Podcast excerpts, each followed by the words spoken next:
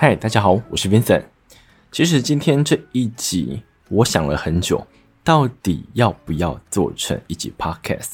因为呢，我原本在参加这个活动之前呢、或者说在报名的那一刻，我是没有想说把它变成一集节目的。可是我发现，我在事后回想这段经历时，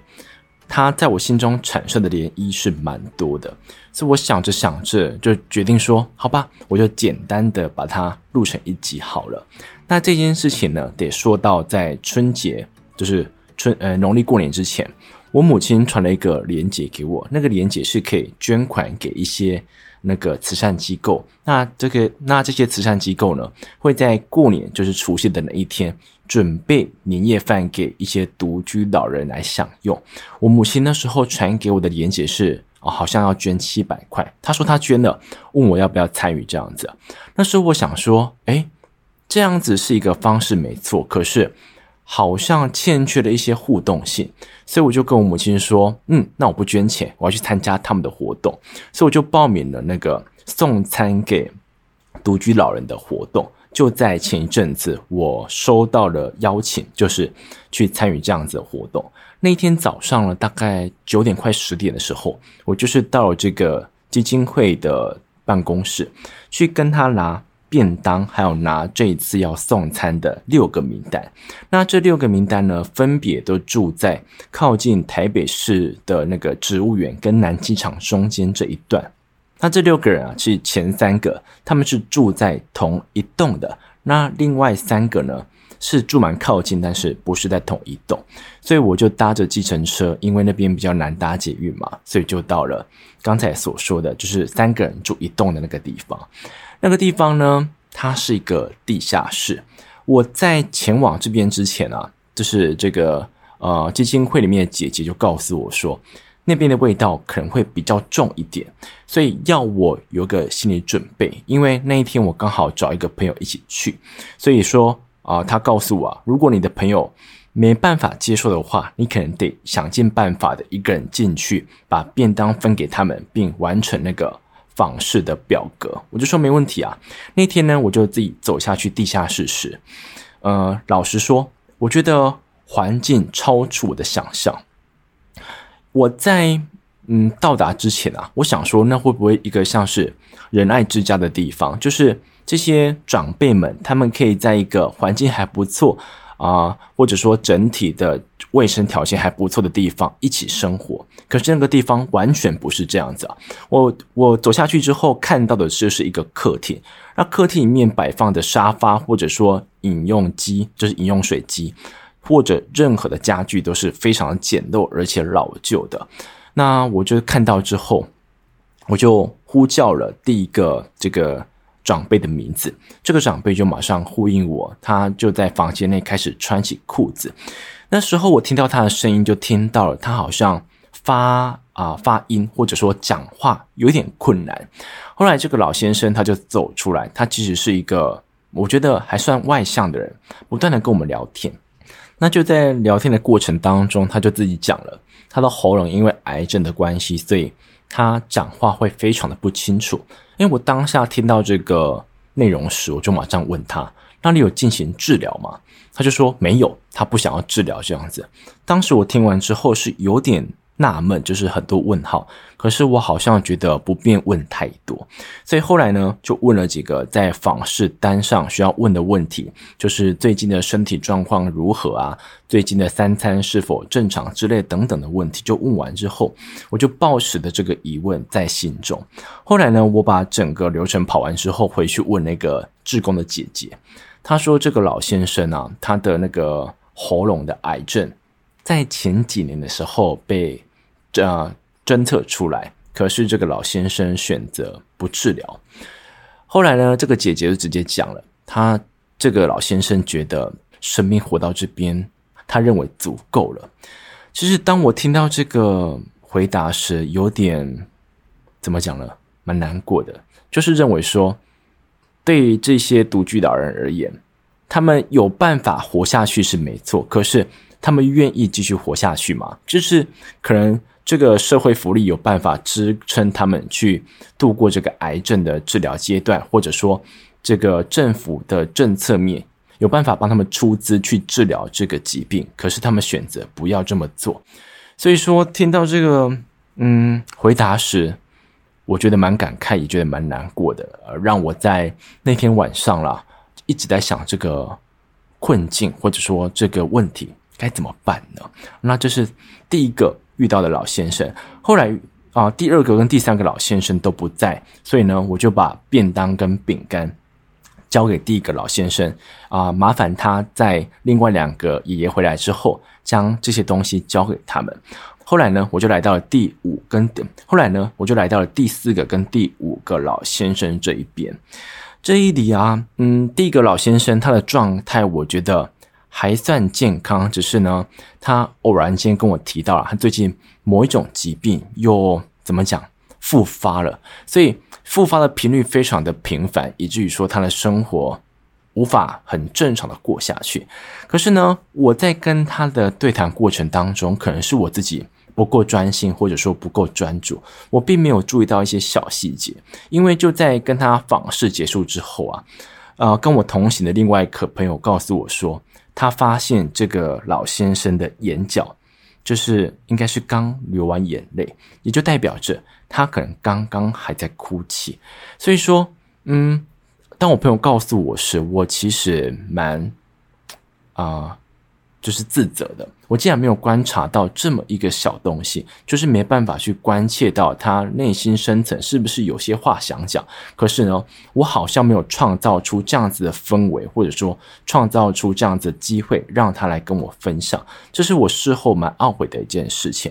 那就在访谈完这个先生之后，我来到了第五号先生这边。第五号先生他告诉我一个。蛮残忍的现状，因为我就问他说：“那最近的三餐，你觉得吃的还算正常吗？”结果他回答我一个蛮现实的答案，他说他一个月可以领一万三千元左右的补助款，可是他现在住的地方啊，一个月房租就是八千。你会想说八千可以租商不错的吧？可是你实际上，可是你实际上看到那个环境是，它那个环境大概就四五平，那里面就有一个单人床，里面有一个简单的卫浴设备，还有一个简单的电视机，还有个书桌跟椅子，环境非常的狭小。那当他付完这个八千块房租之后，他大概就剩五千块可以过生活。他五千块得要啊。负担一些生活用品，负担一些他必须的开支，剩下的才可以拿来吃饭。所以他就告诉我，我只剩下这么一点钱，我该怎么正常的吃三餐呢？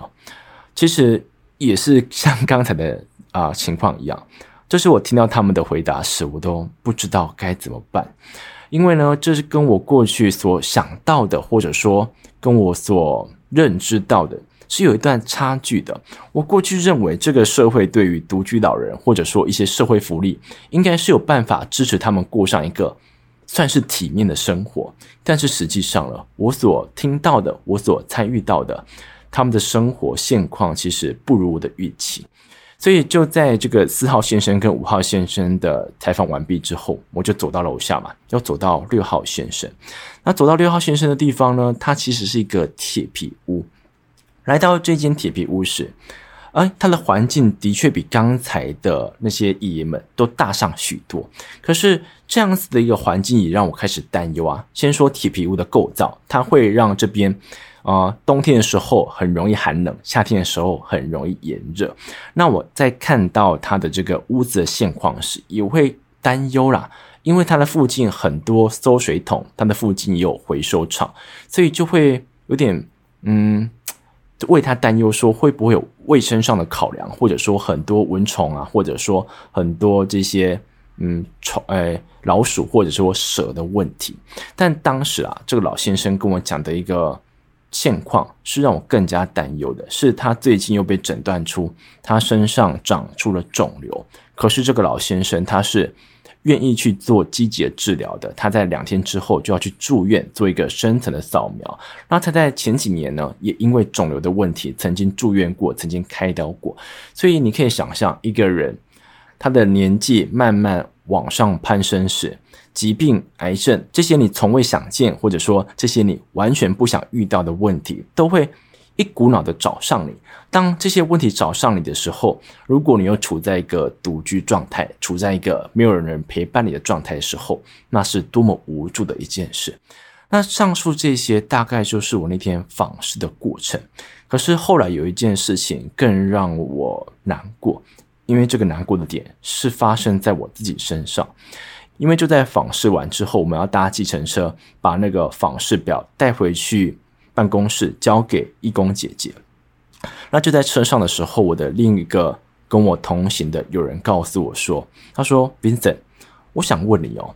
你这次参加这个活动，你想达成的目的是什么？”我就说：“呃，因为呢，我的爷爷每次我回去的时候，我只要坐在他旁边，他就会滔滔不绝的跟我讲他的人生故事，他曾经发生过的丰功伟业这样子。所以我认为这些长辈们是很需要一个去沟通、去抒发。”自己情绪的一个管道，我想担任这个管道，在这些访视的人员身上。那当我回答完这个问题之后，我朋友非常直截了当的告诉我说：“可是你知道你没有做到这些吗？你今天的访视很像是在问问卷，你都是一直。”问他们的身体状况，问他们三餐吃饱了没，问他们的一些非常条列式的问题，你都没有让每个话题往下延伸，你都没有让他们有抒发己见的机会。我听完之后，我懊悔不已。懊悔到什么程度啊？懊悔到访视的那天晚上，我做梦了。我梦到我为很多独居老人们盖大楼，让他们有一个比较完善、比较安全的区域可以居住。可是呢，当我朋友告诉我这个意见时，虽然他讲话是非常凶，可是我很感谢他愿意告诉我这一些，因为我在过程中真的没有注意到。因为说实在的，这是我第一次参与到这种独居老人的访视，那访视表上又有六个问题需要问，所以我每到一个地方，我首先要适应这边的环境。要了解到眼前这个人，并完成这个访视表上的问题，所以我非常手忙脚乱，又要啊给他们便当，又要给他们饼干，这让我好像怎么讲了，忘记了参加这个活动的本意，也没有达到所谓的关怀，也没有达到所谓的访视。这件事情呢，嗯，我想要告诉自己，也想要告诉哎，任何如果你未来可能参与到这个活动的人，就是。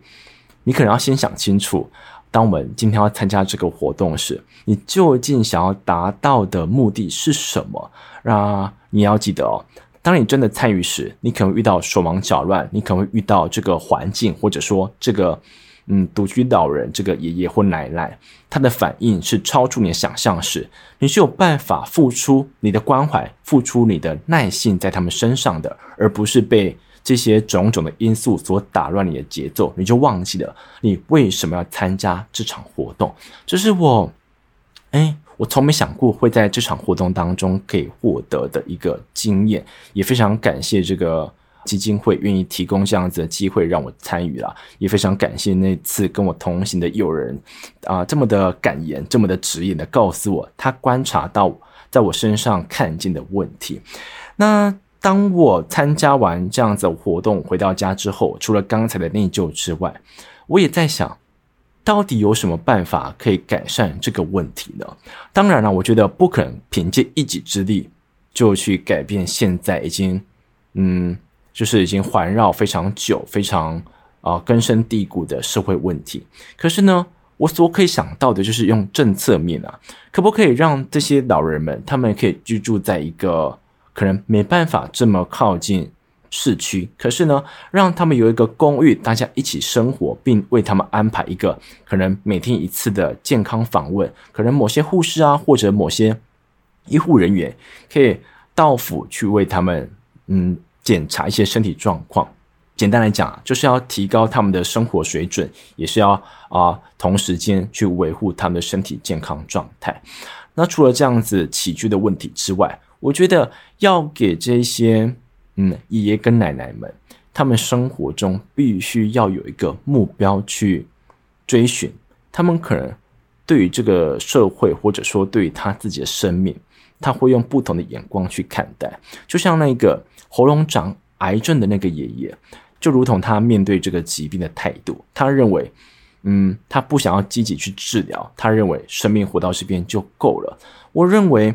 一个人会产生出这样子的想法，可能会有很多因素，但其中可能包含了他不知道他继续活下去，或者说他今天在延长他的生命更长久的时候，究竟是为了什么？所以呢，我认为这个都是大家。在为这个社会做付出的时候，或者说你今天就是一个有能力去改变政策，或者说你有办法去推动这样子的一个呃活动的时候，你可以所想到的，那大概上面这一些啊，就是我参与这次活动之后的感想，将它分享给各位，谢谢你们。